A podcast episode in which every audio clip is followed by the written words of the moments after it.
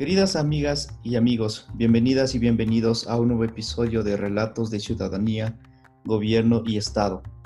La realidad con la que vivimos en nuestra sociedad y en especial el contexto latinoamericano motivan para que el día de hoy conversemos con un gran amigo sobre la enseñanza de las ciencias sociales para generar una reestructuración de los estados a través de la generación de nuevos paradigmas y alternativas sociales. Para ello, quiero presentar a nuestro invitado. Él es Andrés Tapia, es ingeniero en Ciencias Geográficas de la Pontificia Universidad Católica del Ecuador. Es máster en Desarrollo Local y Territorial de la Facultad Latinoamericana de Ciencias Sociales. Laboró en la Coordinación Zonal 2 del Ministerio de Educación como líder de microplanificación en la asignación de oferta educativa. Fue director distrital de educación en el noroccidente de Pichincha y actualmente es docente de la ciudad de Cayambe y se encuentra cursando un diplomado en gestión educativa. Antes de dar inicio al programa, queremos dar paso a una canción de la mano de Ana María Tichú Merino, una cantante rapera, letrista y compositora chilena francesa, que obtuvo su reconocimiento en América Latina como la MC femenina del grupo de hip hop Maquisa durante finales del año de 1990. Feminista y activista que en sus letras denuncia las carencias sociales y culturales. Con ustedes, mi verdad. Por mi piel morena borraron mi identidad. Me sentí pisoteado por toda la sociedad. Me tuve que hacer fuerte por necesidad. Fui el hombre de la casa muy temprana.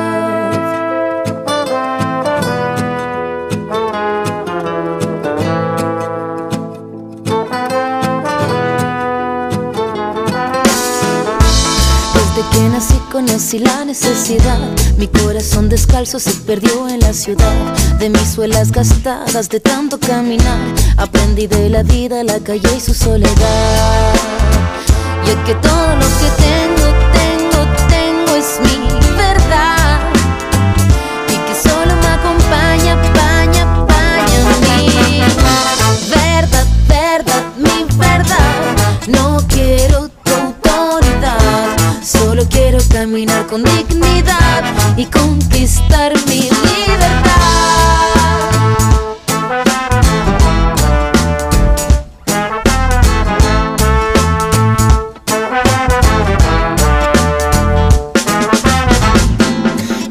Mi gente de pie en sequedad y tempestad. Los ojos de mi barrio se llueven en humedad. Contra viento y marea creamos humanidad. En contra del silencio rompiendo la frialdad. Y es que todo lo que tengo, tengo, tengo es mi verdad. Y que solo me acompaña, paña,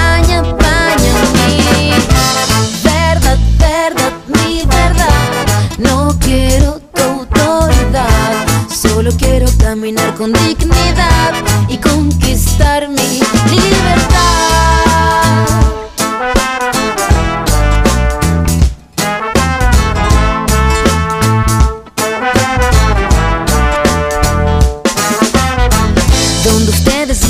Nosotros vemos verdad. Ustedes crean rabia en nombre de la autoridad. Ustedes son los pobres, carecen de dignidad. Sepan ustedes, no queremos caridad. No tenemos sus casas, tenemos la vecindad. No tenemos sus guardias, tenemos comunidad. Necesitan nuestra música para ver la realidad, pero jamás conocerás la solidaridad.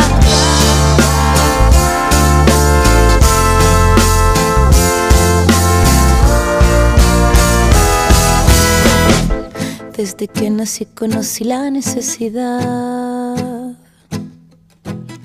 Aprendí de la vida, la calle y su soledad. Mi verdad.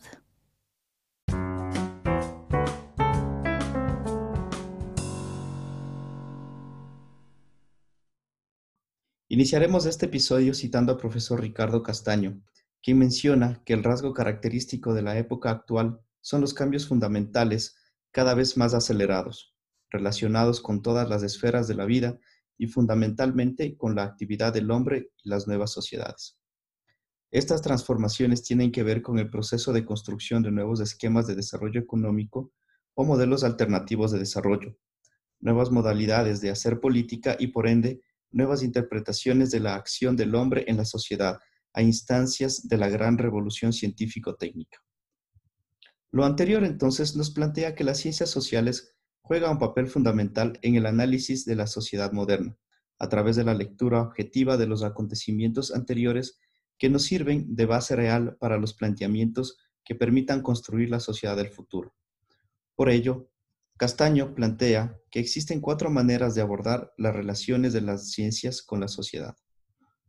La primera, de tipo determinista, que ciñe únicamente a los resultados como reflejos de los factores dinámicos de tipo económico-social.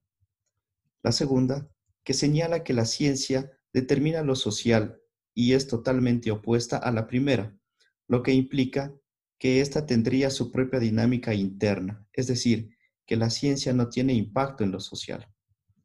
La tercera, que plantea que lo científico y lo social son incompatibles por la complejidad misma de los procesos y hace de la ciencia una estructura ajena a la sociedad. Y la cuarta es mirar a las ciencias en su autonomía relativa y en interacciones recíprocas con el objetivo de las estructuras de la sociedad, lo que de una u otra manera hace la más acertada y la que debiera aplicarse en el contexto actual. Con estos antecedentes, invito a Andrés para que nos ilustre la manera en que las ciencias sociales permiten generar una reestructuración de los estados a través de la generación de nuevos paradigmas y alternativas sociales, e incluso que permitan analizar la realidad en la que nos encontramos con los gobiernos actuales. Andrés, tienes la palabra. Bueno, muchas gracias, eh, Olger, por, por, la invitación a este espacio y desearte que, que siga fecundando y pueda seguir tocando estos temas tan importantes e interesantes. Eh, me parece muy, muy relevante por el momento actual y por el devenir de la sociedad. Eh, en relación al, tema planteado, eh, cómo las ciencias sociales nos permiten entender la, la, crisis, creo que voy a partir por ahí, ¿no? Tenemos una crisis sistemática, estructural, que muchas veces se manifiesta eh, por diferentes matices y en diferentes niveles, pero que a la larga tiene un eh, factor común, ¿no? Y muchas veces el manejo de la crisis implica que el ciudadano eh, pueda, no la comprenda, de manera de que la crisis sea fecunda y sea benéfica para los intereses de obviamente quien la provoca.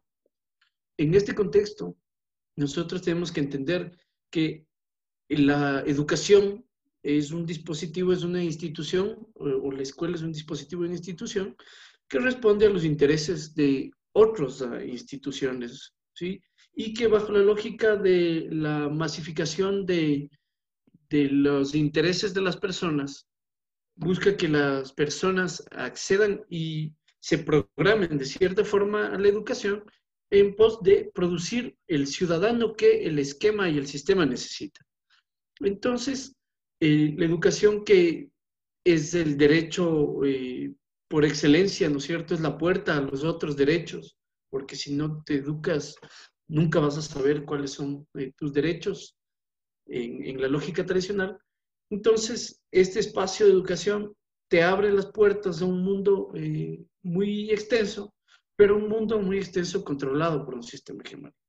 Y ese sistema hegemónico entonces, muy sutilmente, a lo largo de los últimos años, de las últimas décadas y de los últimos siglos, produce un eh, ciudadano que reproduzca eh, el estado de crisis.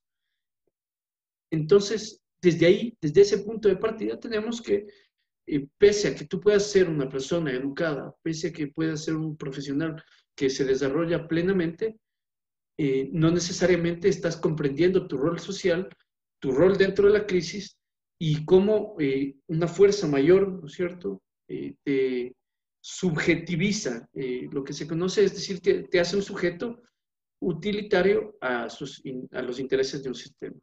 Entonces, ¿por qué planteo este escenario de la crisis? Porque la crisis, entonces, si no es comprendida, sigue reproduciendo. ¿Y cómo comprendo la crisis? Entonces, ahí es donde entran las ciencias sociales.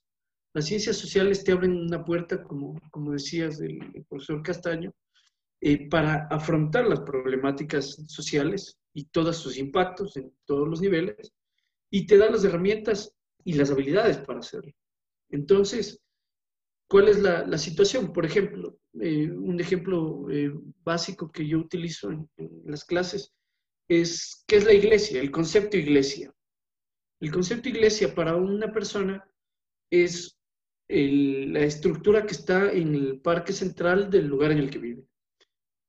Mientras que para una persona que ha desarrollado los conceptos a partir de la lógica de lo social, la iglesia es un sinnúmero de cosas. Es una institución, es poder, es un régimen, es un momento en el tiempo, es una serie de impactos, es una serie de relaciones en el espacio, en el tiempo, ¿sí?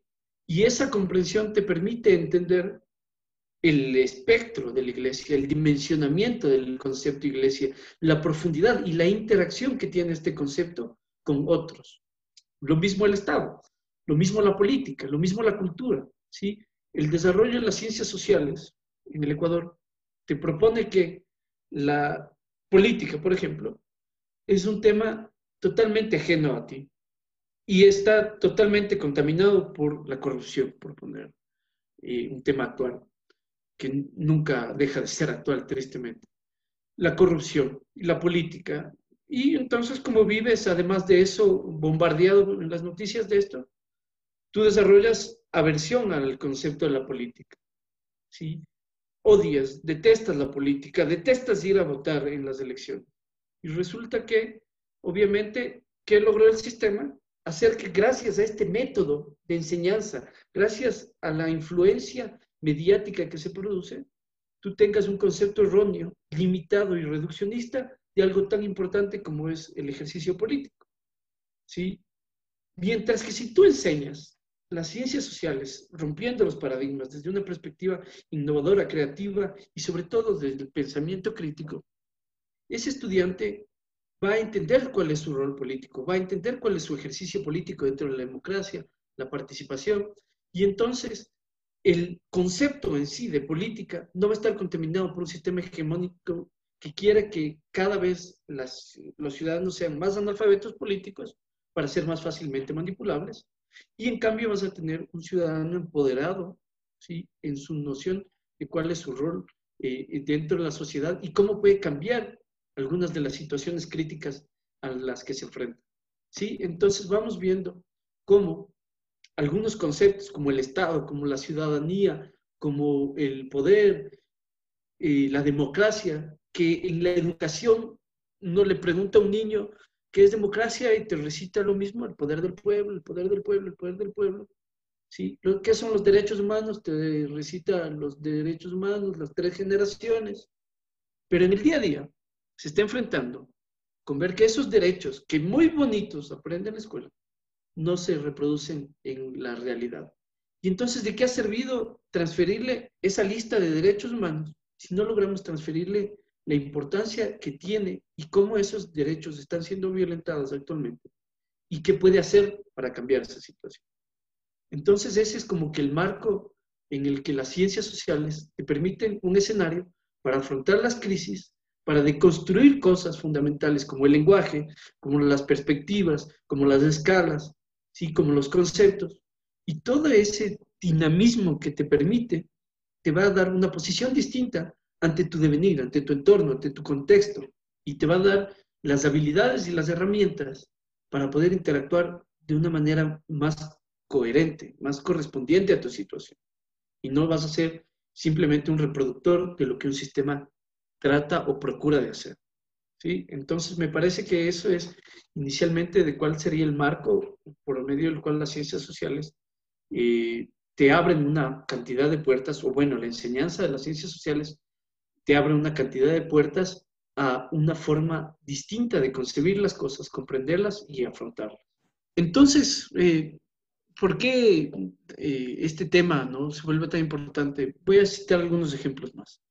En el Ecuador la geografía eh, fue separada del currículo nacional como ciencia tal y fue incluida como saber, ¿sí? Donde no es un tema relacional, donde no hay una vinculación con el saber científico de lo que implica la geografía y fue excluida y sutilmente mezclada con los estudios sociales y también con los espacios ambientales.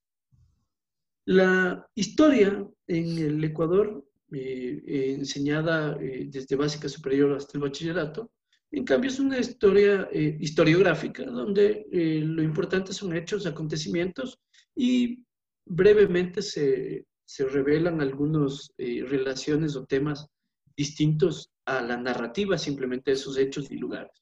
En este contexto, ¿qué estamos produciendo? Ah, y una variable adicional. El currículo nacional tiene más de 100 destrezas en el área de las ciencias sociales y más de 54 estándares que un estudiante debe cumplir para acabar. Resulta que el tiempo en el horario es absolutamente insuficiente y no se puede abordar todo esto. Entonces, tengo esas tres variables. La historia no es una historia eh, contada desde la perspectiva, qué sé yo, de, cómo se relacionan los hechos, sino eh, como una descripción de estos, ¿sí? Eh, absolutamente mnemotécnica. ¿Cuándo pasó? ¿Dónde pasó? ¿Quién estuvo? ¿Ya? La geografía que les aparece y la cantidad de eh, destrezas que existen. ¿Qué quiere decir esto ya en una interpretación ulterior? Que no nos interesa enseñar cómo la acción humana impacta el espacio. No nos interesa enseñar cómo la acción humana impacta el tiempo. No nos interesa que los estudiantes comprendan las dinámicas espaciotemporales que existen en un hecho puntual o en algún fenómeno puntual. Y finalmente, a contraparte de esto, tenemos un sinnúmero de destrezas que supuestamente hacen que ese estudiante, una vez graduado, sea un ciudadano apto. Yo cojo una destreza y son eh, seis, siete, ocho líneas con una alta complejidad ligadas a un contenido y el que un estudiante pueda hacer eso no necesariamente me contribuye a que una sociedad cambie. Entonces, ¿qué quiero decir esto? Hay un concepto eh, de Foucault que se llama la gubernamentalidad. ¿Y qué dice este concepto? Dice que hay una mentalidad impuesta desde un eh, organismo hegemónico, una institución hegemónica, que provee una serie de razonamientos que me hacen a mí creer que lo que me están razonando es lo que yo debo pensar. ¿sí? Y así funciona mucho la educación. Hay una serie de instituciones que dictan una política pública, establecen un currículo y que buscan producir ciudadanos eh, eficientes y sobre todo obedientes, que sepan responder a instrucciones. ¿Ya? En este contexto, en este marco, eh, el concepto de la gubernamentalidad implica construir desde arriba hacia abajo, mientras que las ciencias sociales en la enseñanza proponen totalmente lo opuesto, construir desde abajo hacia arriba, construir criterio en una persona para construir democracia en una sociedad, ¿sí? para construir participación. Y las ciencias sociales te permiten empoderar a una persona, dotarle de las suficientes herramientas como para afrontar una crisis y entender su complejidad. Y esas mismas habilidades le permiten a esta persona después lidiar fuera de la escuela. Y eso es lo importante. Y eso es lo que se quiere evitar. ¿Sí? Porque la escuela tiene que ser un dispositivo de control o está planteada como tal. Y por más romántica que sea, por más que se, enseñe, se enseñen muchos temas, no necesariamente esos temas se traducen en realidad. Otro ejemplo de esto, a lo largo de todo este periodo de confinamiento, es el enfoque en los derechos humanos. Los derechos humanos fue uno de los temas centrales del currículo eh, emergente que produjo el Ministerio de Educación y los docentes se dieron las mil maneras para abordar este tema y resulta que el estudiante comprende muy bien los derechos humanos, pero enciende las noticias y se encuentra violentación de derechos humanos a diestra y siniestra, ¿sí? Cuerpos en las calles y podríamos enumerar una serie de, aspectos que se produjeron a lo largo de este tiempo. ¿Y qué quiere decir eso?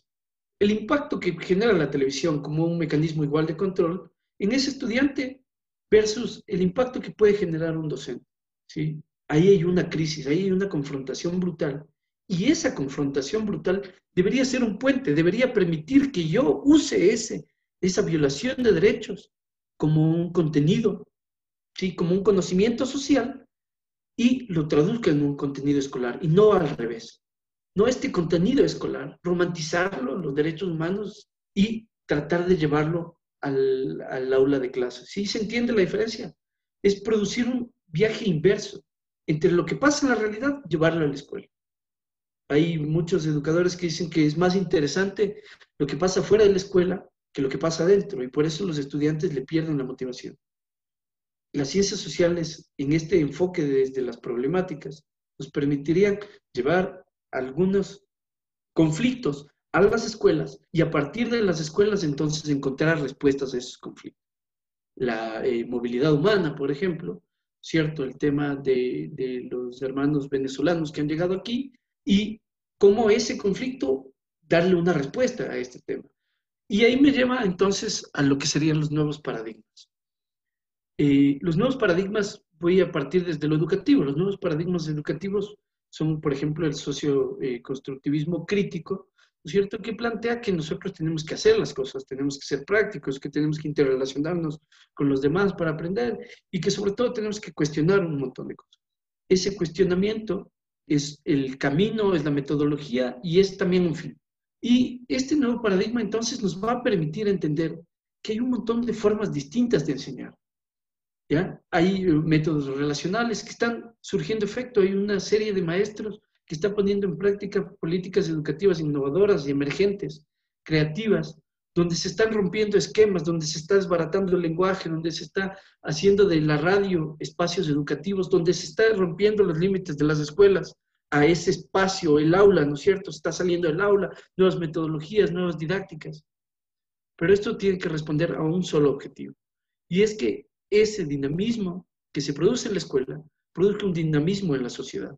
Y ahí eh, yo escuchaba a Catherine Walsh, que es una pedagoga, sí que está muy vinculada al tema de la interculturalidad en el Ecuador y de la educación intercultural. Y ella decía, tenemos que provocar que esos eh, nuevos paradigmas, que esa educación cuestionadora, que esas formas de resistencia de la sociedad contra la minería, contra el capitalismo, contra el machismo, contra la violencia de género, que son grietas, que son fisuras pequeñas en el en el estatus de la humanidad, sí proliferen y empiecen a ser los organismos de resistencia. Es como una guerra de guerrillas para hacerle régimen al poder. ¿Por qué? Porque no vamos a poder, no estamos en las mismas condiciones.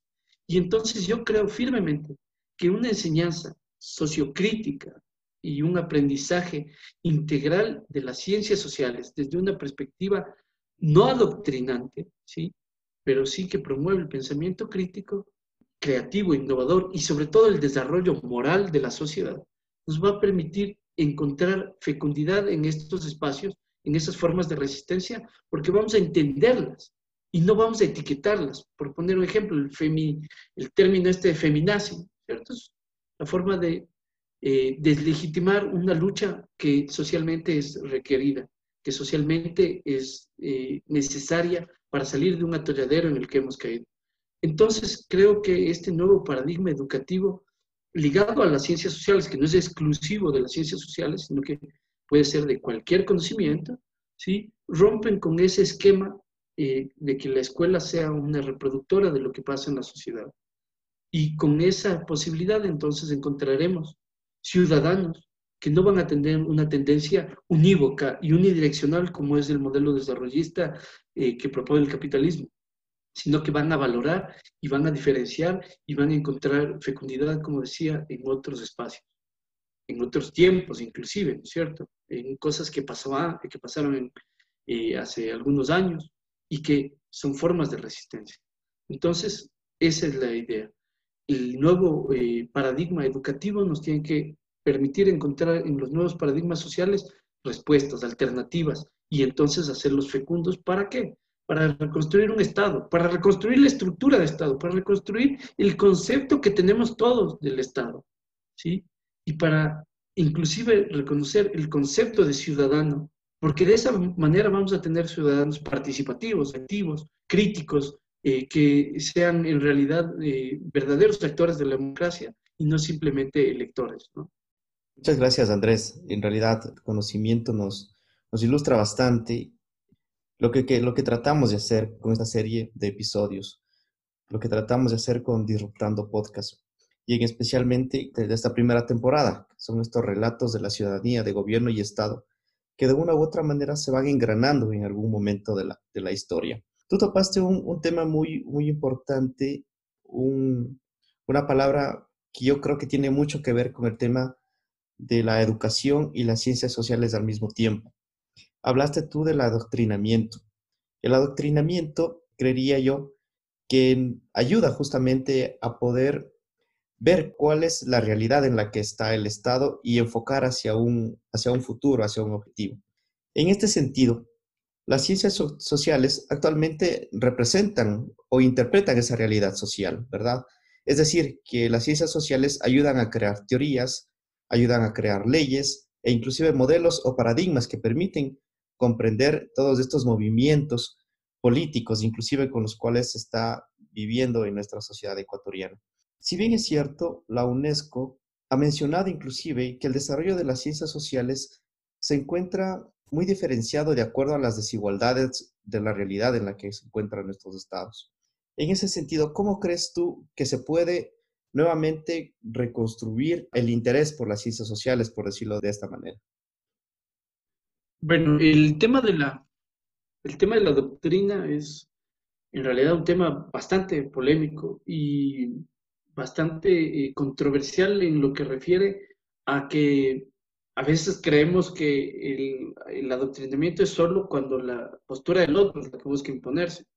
Y no nos damos cuenta cuando es que nosotros también queremos imponer nuestra doctrina, ¿no es cierto? Entonces es un tema de posiciones también. Pero lo importante aquí es que se entienda una situación, y es que las ciencias sociales, si bien van desarrollando teorías, ¿no es cierto? Van proponiendo cosas no son tan rígidas y estrictas como las ciencias exactas o inclusive tan evidentes como las ciencias naturales o experimentales. Y ahí viene la pérdida de este carácter científico. ¿Por qué? Porque el concepto de ciencia está muy vinculado a lo verificable. ¿Y qué pasa si yo tengo una teoría social que la desarrollo y la planteo y la especifico y la argumento muy bien y se rompe en otro escenario? Entonces, ¿Qué quiere decir esto? Que probablemente hay otras variables ajenas o exógenas a un análisis científico que no me permiten hacer de las ciencias sociales algo dogmático. Y quizá eso es lo encantador, que cualquier eh, mismo conflicto puesto en momentos diferentes, en espacios diferentes, puede tener un escenario totalmente distinto. Y ahí es donde el rigor científico debe eh, proliferar, ¿no es cierto? Es posicionarse en ese espacio, en ese momento, y absorber todos los elementos y a partir de eso construir. En una segunda parte quiero eh, manifestar que efectivamente el gobierno ejerce un control eh, doctrinante en la, en la educación de las ciencias sociales y no siempre es el gobierno, sino a veces organismos que están por sobre el gobierno. En el caso del Ecuador actual, las empresas. que necesitan las empresas? Eh, mano de obra semicalificada que pueda responder ante instrucciones eh, obediente y eficientemente, y eso es un indicador de calidad actual. Y entonces no necesito eh, personas que puedan discernir sobre el por qué, el para qué, sino que sepan ejecutar. Eh, nos pasó eso en, en, el ámbito laboral del Ministerio de Educación. Y un tercer momento, entonces tú dices, ¿cómo podemos recuperar esto? Y yo creo que hay, hay muchas cosas. Primero, estos espacios. Primero creo que debemos empezar a retomar la discusión de, de las ciencias sociales. Segundo, tenemos que empezar a cuestionarnos todo, ¿sí? Y no cuestionarnos ni ser críticos en el objetivo de la crítica o de la criticidad, sino en el objetivo de la proposición, ¿sí? Eh, eh, decía Catherine Walsh, no grietas para gritar, sino grietas para agrietar, ¿sí? Para construir. Y esa es la cosa, es ir encontrando estos espacios darles atención, dejar de reducir las situaciones y los contextos a simples etiquetas, ¿no es cierto? Como los locos y hippies que eh, se encadenan frente a una eh, tala de árboles, ¿cierto? Y etiquetarles y desprestigiar sus luchas, sino entender eh, todo el contexto de la lucha. Pero creo que lo más importante, sí, es simplificar las ciencias sociales y hacerlas cotidianas, hacerlas partes del día a día. Porque ¿cuál es el, efecto? Si yo le digo a un estudiante de historia, él lo único que piensa es en una serie de cosas que pasaron hace dos mil años que no tienen ninguna relevancia el día de hoy. ¿Qué le digo geografía? Son 200 eh, accidentes geográficos que están por ahí en un mapa y que los puede googlear con absoluta facilidad. No encuentra la utilidad de ese saber. Entonces creo que en esa simplificación de las ciencias sociales nosotros tenemos que lograr que la gente empiece a discutir de estos temas, quitar, romper esas etiquetas, esa que decía José Chalacruz, un mentor mío, la ruptura epistemológica, es decir, romper con algunos paradigmas, romper con cosas que están absolutamente establecidas y empezar a cuestionar, empezar a preguntarse por qué no tienen que ser así, por qué no pueden ser distintos. ¿ya? Y creo firmemente que esto es un tema eh, sostenido y sistemático y la educación es el ámbito. ¿Cómo podemos hacerlo en la educación? Primero renovando eh, ese paradigma docente, ¿no? Tenemos que abandonar la educación tradicional. Tenemos que pensar y exigir como padres que, y madres que nuestros hijos e hijas se eduquen con la visión de la calidad, pero ligada al desarrollo de las habilidades cognitivas y del desarrollo del criterio, no el desarrollo de las destrezas que se pueden adquirir viendo un tutorial de YouTube. ¿sí? Entonces tenemos que lograr esa innovación en el ámbito educativo y eso es a partir de la política pública, porque no podemos eh, recurrir a la voluntad. La voluntad es un tema eh, ferviente, pero eh, sin duda que puede ser inestable y en el tiempo desaparecer. Esto tiene que ser un tema de voluntad política, ¿sí? Y la voluntad política tiene que ser inspirada con la, el entendimiento de que la escuela no es un tema de gobierno ni es un tema de Estado, es un tema de derechos humanos. Y los derechos humanos deben ser garantías que estén más allá de cualquier gobierno, de cualquier Estado. Y debemos proliferar entonces una educación que en esa línea tenga la suficiente autonomía y autodeterminación de construir ciudadanos críticos, con pensamiento, con eh, habilidades relacionales, con una moral firme, con principios claros, que permitan que la sociedad tenga un escenario más equitativo, más justo y sostenible. Muchísimas gracias, estimado Andrés. Me quedo con varias citas tuyas para ir finalizando este, este episodio. El primero es justamente eso, ¿no? Aquello que tú mencionas, el retomar la discusión en las ciencias sociales, que creo yo que permitirá tener nuevamente estos espacios de confrontación, de crítica. Justamente tú mencionabas el construir estos nuevos espacios y dejar de reducir las etiquetas de luchas, como eh, mencionabas en los ejemplos en tu exposición. Otra idea con la que me quedo es aquella de cuestionar todo a nuestro alrededor, que al menos en el contexto actual en el que vivimos, es muy necesario y muy importante que como ciudadanos podamos crear justamente estos espacios, ¿no? Y la última, la última cita es aquella del, que el Estado debe tratar de construir nuevos ciudadanos, pero de una manera crítica, con la finalidad de que permita construir nuevos modelos que sean aplicables a la vida de la sociedad particular. Y en este sentido, claro que constituye un aporte práctico para el desarrollo de nuestra sociedad, ya que a través de ello podríamos generar soluciones a los problemas concretos actuales y poder prever algunas situaciones futuras orientadas al crecimiento y bienestar de nuestra sociedad. Pues de, de una u otra manera, los problemas en el mundo actual son muchos y son muy graves, pero no podemos quedarnos inactivos ante ellos. Con esto, quiero dejar unas palabras finales para que Andrés nos despida. Sí, en realidad esto es tan extenso como apasionante y pues bueno, esperemos que las, eh, las personas que escuchen esto eh, empiecen a discutir sobre esto. Mi mensaje y mi saludo en general final es eh, que hay una sola cosa que, me faltó mencionar, y es que las ciencias sociales tienen que abandonar, abandonar de cierta forma ese rigor academicista que, en que se han visto envueltas, donde creemos que podemos ver a la realidad con una lupa y desde arriba y entender todo lo que pasa y relatarlo y entonces creernos eh, como omnipotentes ante toda la realidad porque la comprendo. Creo que la enseñanza, aprendizaje, las ciencias sociales y su discusión ameritan que nos pongamos en los lugares de conflicto, que seamos alteritarios, empáticos con las personas que están en estos entornos y que analicemos la perspectiva desde el lugar, desde la vivencia propia de los ciudadanos.